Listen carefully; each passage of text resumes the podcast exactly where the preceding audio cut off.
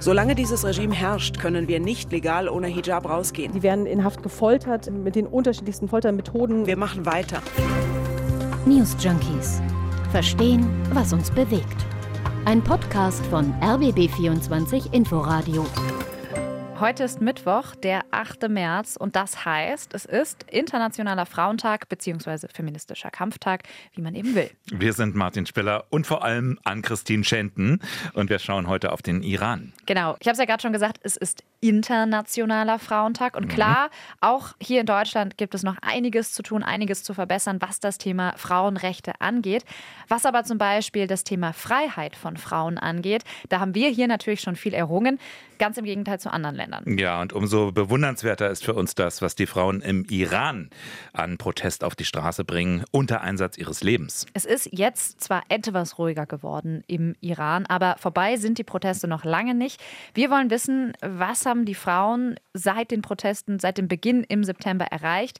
Wie hat sich auch ihr Selbstverständnis verändert? Und gibt es weltweit auch sowas wie Nachahmerinnen für eine feministische Revolution? Ja, schauen wir noch mal ganz kurz zurück auf die Ereignisse im Iran. Auslöser war ja der Tod von Massa Amini am 16. September vergangenen Jahres. Genau, sie soll ihren Hijab nicht richtig getragen haben, war daraufhin von der Sittenpolizei festgenommen worden, mutmaßlich misshandelt worden und ist dann unter ungeklärten Umständen ums Leben gekommen. Und daraufhin gingen eben immer mehr Frauen auf die Straßen im Iran, protestierten laut und vor allem ja auch mutig. Vor allem in der Anfangsphase der Proteste sind dabei nach Schätzungen unter den Teilnehmerinnen und Teilnehmern circa drei Viertel Frauen gewesen. Ja, die Proteste, die wurden dann schnell größer und die Bilder, die gingen um die Welt. Bilder von Frauen, die sich öffentlich die Haare abschneiden, die ihre Kopftücher abnehmen, verbrennen und damit eben bewusst gegen die Kleiderordnung des Mullah-Regimes verstoßen. Mehrosh Astrani, Exil-Iranerin in Berlin. Ich sehe das Kopftuch als ein Objekt der Unterdrückung, der Kontrolle über ihren Körper. Das hängt alles zusammen. Das Kopftuch ist ein Symbol für die Kontrolle der Frauen. Zunehmend forderten die Demonstranten dann aber nicht nur das Ende der Kleiderordnung, sondern des autoritär-theokratischen Systems. Und ich hoffe, dass es diesmal klappt, dass sie dieses Drecksregime wegfegen und ihren Willen durchsetzen können. Ja, das wehrte sich aber. Es gab Berichte, wonach Sicherheitskräfte gezielt auf Demonstranten geschossen haben. Mehrere hundert Menschen wurden im Laufe der Proteste getötet. Mehr als 20.000 sollen festgenommen worden sein. Am 8. Dezember wurde dann auch erstmals die Todesstrafe als direkte Folge der Proteste vollstreckt. Und eine Iranerin, die an den Protesten teilgenommen hat, aber anonym bleiben will, hat unserem ARD-Kollegen Christian Buttgereit erzählt, wie sich das für sie angefühlt hat. Gerade in kleineren Städten, wenn man sich zu viert irgendwo trifft oder miteinander spazieren geht, kommen sie auf einen zu und sagen, ihr müsst euch trennen und sie drohen mit Verhaftung, was ja auch wirklich passiert. Aber wir machen weiter. Ohne Hijab auf die Straße zu gehen, ist ein Teil unseres Protests. Wir haben zwar Angst, verhaftet zu werden oder dass sie uns Gewalt antun. Trotzdem machen wir weiter. Jetzt, einige Monate später, hat sich durchaus auch was verändert im Iran. Also die Versammlungen auf den Straßen, die sind weniger geworden. Das hat vor allem damit zu tun, dass das Regime wirklich brutal gegen die Frauen und Männer auf den Straßen vorgeht. Gleichzeitig ist es aber so, dass auch immer mehr Iranerinnen ja dem Druck standhalten, zum Beispiel ihr Kopftuch in der Öffentlichkeit weiterhin ablegen. Mhm. Darüber werden wir gleich auch nochmal sprechen. Aber ja, es ist insgesamt etwas ruhiger geworden. Aber vieles passiert eben einfach im Verborgenen. Da werden zum Beispiel reihenweise Aktivistinnen festgenommen, die an den Protesten im Herbst teilgenommen hatten. Da passiert also schon noch eine ganze Menge. Das sagt auch Nahostexpertin Katja Müller-Fahlbusch von Amnesty International. Das reicht von äh, verschwinden lassen. Die Familien wissen nicht, wo ihre Angehörigen sind. Die werden in Haft gefoltert mit den unterschiedlichsten Foltermethoden, die wir dokumentieren. Grausam bis hin zu gespielten Hinrichtungen und alles, was man sich nur vorstellen kann. Die Gefangenen, das haben wir aber auch schon vor den Protesten dokumentiert, denen wird auch systematisch medizinische Versorgung in den Gefängnissen verweigert, selbst mit dem Wissen teilweise, dass das zum Tod führen kann. Das ist in Summe einfach ja, schockierend. Ja, Beispiel Minu Moradi, die hatte in den sozialen Medien Medien über die Proteste gepostet. Dann wurde sie verhaftet und sie blieb dort in Haft einen Monat lang. Nach zwei Tagen war mein erstes Verhör. Mir ist es wichtig, das öffentlich zu machen. Die Verhörbeamte reden nicht beleidigend mit dir, sondern belästigen dich sexuell. Also sie spricht von Belästigung. Es heißt aber eben auch, dass viele Frauen vergewaltigt wurden, um sie zu brechen, um sie einzuschüchtern. Das heißt also einerseits die Unterdrückung des Regimes, aber eben auch andererseits die großen Proteste auf der Straße, die sind nicht verschwunden. Der Widerstand geht weiter und das Leben im Iran bleibt gleichzeitig gefährlich für die Frauen. Das sieht man aktuell auch gerade, weil wir jetzt gerade hören davon, dass immer mehr junge Frauen an Schulen vergiftet werden. Genau. Also inzwischen ist von über 2500 Fällen die Rede. 2500 Schülerinnen, die an den Schulen vergiftet worden sein sollen. Mit was für einer Substanz ist noch unklar. Iranische Ärzte zum Beispiel sprechen von Giftgas. Aber Tatsache ist, viele der Schülerinnen, die leiden dann unter Atemnot, Erbrechen, Muskelschwäche, Herzrasen. Und noch weniger weiß man eigentlich über die möglichen Täter.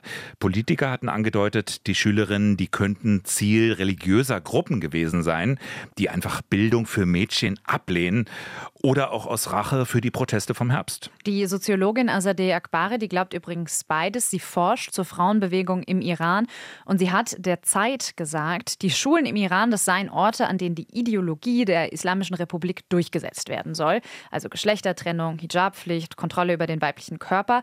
Dort werde die nächste Generation unterrichtet und geprägt. Und wenn man das bedenke, dann rüttele das revolutionäre und subversive Verhalten der Schülerinnen aus den vergangenen Monaten einfach an den Fundamenten des Regimes. Und deshalb die Einschätzung von ihr, die Giftattacken auf die Mädchenschulen, die seien eine Antwort auf die Protestaktion. Genau, also viele kleine Protestaktionen auch, äh, zum Beispiel in den sozialen Medien, wo Bilder viral gehen, auf denen Schülerinnen einfach kein Kopftuch tragen. Und die Folgen der Giftattacken wiederum, neue Proteste von Schülerinnen wie Lehrkräften. Es gab in mehreren Städten Angriffe auf Schulen. Äh, in den sozialen Medien ist davon 100 die Rede inzwischen. Ja, und wie reagieren die Behörden, Martin? Naja, die hatten zunächst Aufklärung versprochen, verweisen aber gleichzeitig auf Feinde aus dem Ausland. Also eher nicht wirkliche Aufklärung. Am Montag dann hat sich Religionsführer Khamenei zu Wort gemeldet. Der sprach von einem unverzeihlichen Verbrechen. Äh, der forderte die Todesstrafe für die Hintermänner. Ja, aber wer sind diese Hintermänner? Ne? Es gibt ja auch Beobachter, die sagen, der Staat selbst gehört zu diesen Hintermännern oder es sind eben Anhänger des Staates. Und da sind die Grenzen auch kaum zu erkennen, kaum genau. zu ziehen mittlerweile. Das System der Regierung, das reicht ja auch sehr weit. Ja, bis nach Deutschland sogar. Es gibt ja immer wieder Berichte über die Tätigkeit iranischer Revolutionsgarden, auch hierzulande. Dem Verfassungsschutz liegen bei 160 Personen immerhin Hinweise vor auf Verbindungen. Das geht aus einer Antwort des Bundesinnenministeriums hervor auf eine Anfrage der Linksfraktion im Bundestag. Das ist brisant, weil erstens 200.000 Menschen mit iranischem Migrationshintergrund hier leben und das zweitens gerade auch wegen des Regimes im Iran, also die sind entsprechend kritisch eingestellt und möglicherweise auch bedroht. Ja, also aus Deutschland heraus. Der mhm. Kampf für Frauenrechte im Iran, der kann tödlich enden. Das haben wir jetzt mehrmals gesehen. Trotzdem hält sich die Aufmerksamkeit hierzulande jetzt wieder in Grenzen. Also klar, es gab die großen Demonstrationen, kommen wir gleich auch nochmal drauf zu sprechen, Solidaritätsbekundungen. Mhm. Es wurden iranische Diplomaten aus Deutschland ausgewiesen. Aber Aktivistinnen fordern ein stärkeres Engagement, mehr Unterstützung. Also zum Beispiel den Iran politisch zu isolieren, auch wirtschaftlich zu isolieren, wie man es mit Russland ja auch macht. Tja, aber ob selbst das reicht, stimmt jedenfalls wenig optimistisch, wenn man zum Beispiel Guido Steinberg zuhört, Islamwissenschaftler der Stiftung Wissenschaft und Politik in Berlin. Seine Einschätzung in der Sendung Das Forum von RBB 24 Inforadio. Das System im Iran, das ist stabil. Der gesamte militärisch-geheimdienstliche Komplex ist stabil. Es gibt überhaupt keine Absetzbewegungen. Und damit ist aus meiner Sicht vollkommen klar, dass zumindest für den Moment diese Proteste, selbst wenn sie noch nicht am Ende sein sollten, ins Leere laufen werden. Die Karten werden dann noch einmal neu gemischt, wenn der oberste Führer stirbt. Aber ob das zu einer Destabilisierung führt, das äh, bezweifle ich auch. Also das ist ja erstmal eine pessimistische Einschätzung, die Guido Steinberg da macht. Wir können uns jetzt natürlich kein Bild direkt vor Ort machen, also wir selbst nicht. Ähm, wir können nicht sehen, wie sich Iran seit Beginn der Proteste verändert hat.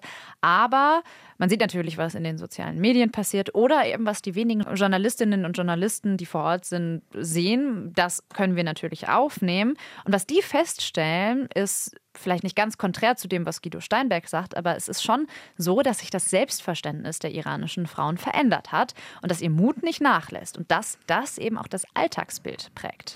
Eine der deutschen Journalistinnen, die vor kurzem nach Teheran reisen konnte, ist Katharina Willinger, die normalerweise für die ARD aus Istanbul über den Iran berichtet, aber jetzt war sie in Teheran vor Ort Anfang Januar und hat in der Hauptstadt gefilmt, hat viele Frauen getroffen, die jetzt, also anders als noch vor einem Jahr, die ohne den Hijab in der Öffentlichkeit rumlaufen. Ganz ohne Angst machen sie das aber nicht, sagen sie. Weil der Staat skrupellos ist.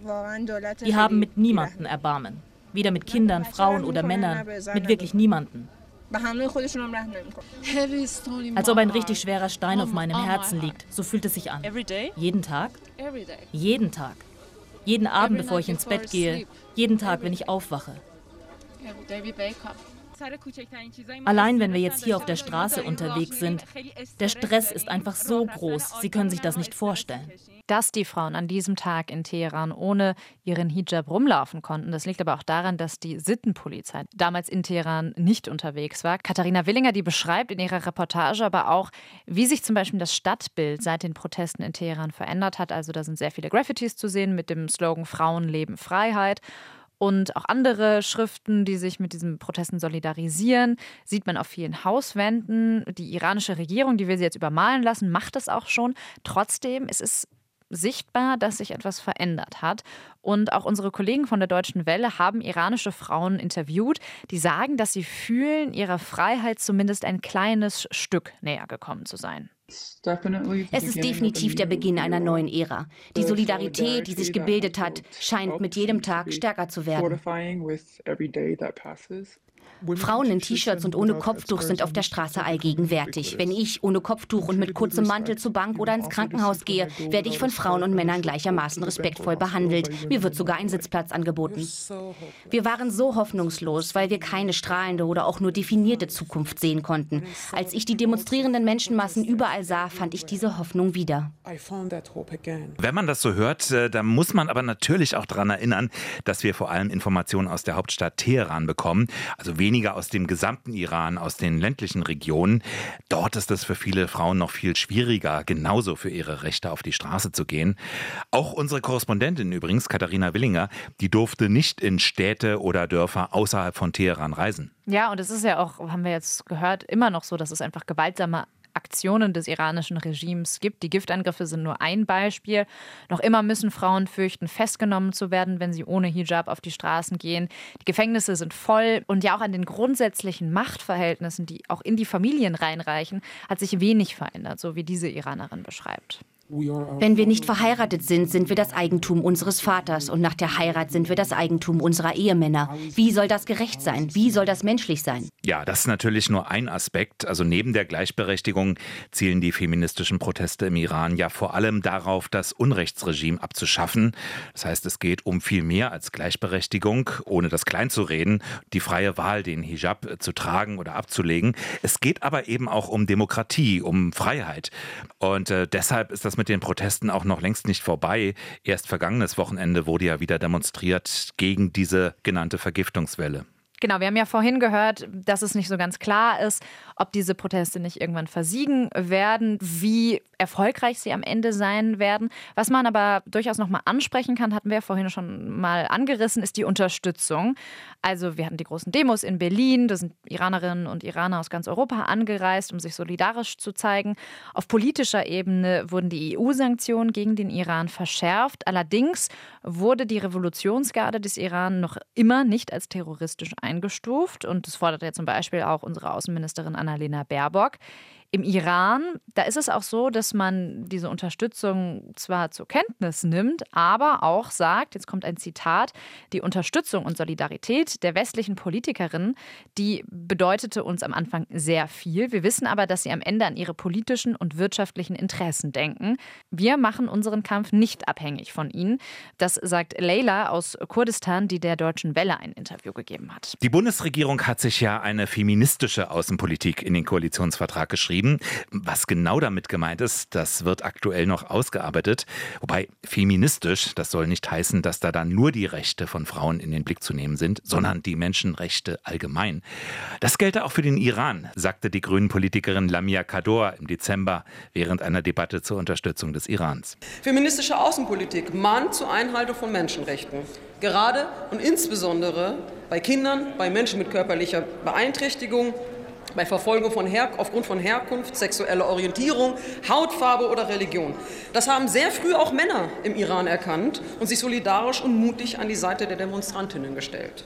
Diesem Verständnis von feministischer Außenpolitik liegt ein großes Friedenspotenzial zugrunde, das für die internationale Diplomatie unablässig ist, meine Damen und Herren. Jetzt ist ja schon mehrmals so ein Begriff gefallen, äh, an dem es aktuell eine Menge Kritik gibt, mhm. also feministische Außenpolitik. Da ist es ja gerade so, hast du ja gesagt, die Leitlinien, die werden da gerade im Auswärtigen Amt abgesteckt, aber die gefallen nicht allen. Also zum Beispiel die CDU sagt, die Regierung bleibe mit ihrem Konzept bei der Theorie hängen und verlangsame echte Hilfe zum Beispiel für die Menschen im Iran.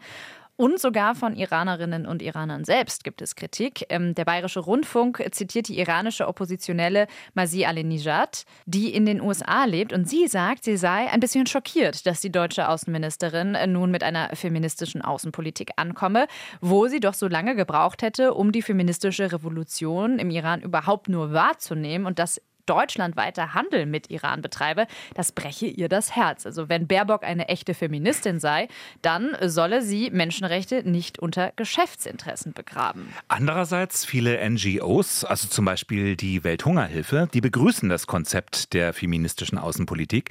Die sagen, es ist eine wichtige Leitlinie, weil eben Frauen oft noch mehr als Männer unter Krisen und Kriegen leiden. Ja, ich würde auch sagen, ein feministischer Blick auf Krisen wie jetzt im Iran, der schadet nicht, vor allem wenn es ja um feministische Revolution Revolution geht. Allerdings darf man natürlich das Handeln dabei nicht vergessen bei diesem ganzen Rumdenken und es auch nicht bei großen Worten belassen. Ähm, und beim Fall Iran geht es ja auch wirklich um sicherheitspolitische Fragen, die das Ganze auch noch mal deutlich komplizierter machen. Also zum Beispiel, was das Atomabkommen mit dem Iran betrifft, da ähm, fordert die iranische Regierung ja zum Beispiel auch vor einem möglichen Abkommen, äh, dass man zurückhaltend ist als westliche Regierung, was die Proteste im Iran angeht. Und das macht es natürlich schwierig. Also, die Proteste im Iran, die feministische Revolution, sie wird vor allem von den Frauen getragen. Lohnt sich am 8. März daran nochmal zu erinnern. Und es inspiriert und ermutigt auch viele andere Frauen überall auf der Welt. Also zum Beispiel in Afghanistan. Da gab es Ende September einen Selbstmordanschlag auf Schülerinnen und vor allem Frauen und junge Mädchen waren da unter den Toten. Und daraufhin gab es Proteste. Und wer stand da in der ersten Reihe? Frauen. Ähm, mittlerweile ist es in Afghanistan ja so, dass die Taliban sogar wieder verboten hat, dass Frauen an Universitäten gehen dürfen, auch dass sie Abschlussprüfungen zur, Zulassungen, zur Zulassung an Unis nicht ablegen dürfen. Und wer sich explizit jetzt für die Situation der Frauen in Afghanistan am Internationalen Weltfrauentag interessiert, dem empfehlen wir an dieser Stelle unsere neue Ausgabe Weltsichten. Die könnt ihr nachhören auf inforadio.de. Dort beschreibt unser Korrespondent Peter Hornung, wie afghanische Frauen unter der Herrschaft der Taliban leben. Das war's von uns für heute. Und äh, wenn ihr uns wiederhören wollt, der einfachste Weg ist, die News Junkies zu abonnieren in der App der ARD Audiothek. Dann bekommt ihr sie nämlich immer gleich zugeschickt, zuverlässig zuverlässig, vollautomatisch. Und das schon morgen wieder. Genau, und damit hören wir uns morgen wieder. Ciao. Tschüss. News Junkies. Verstehen, was uns bewegt.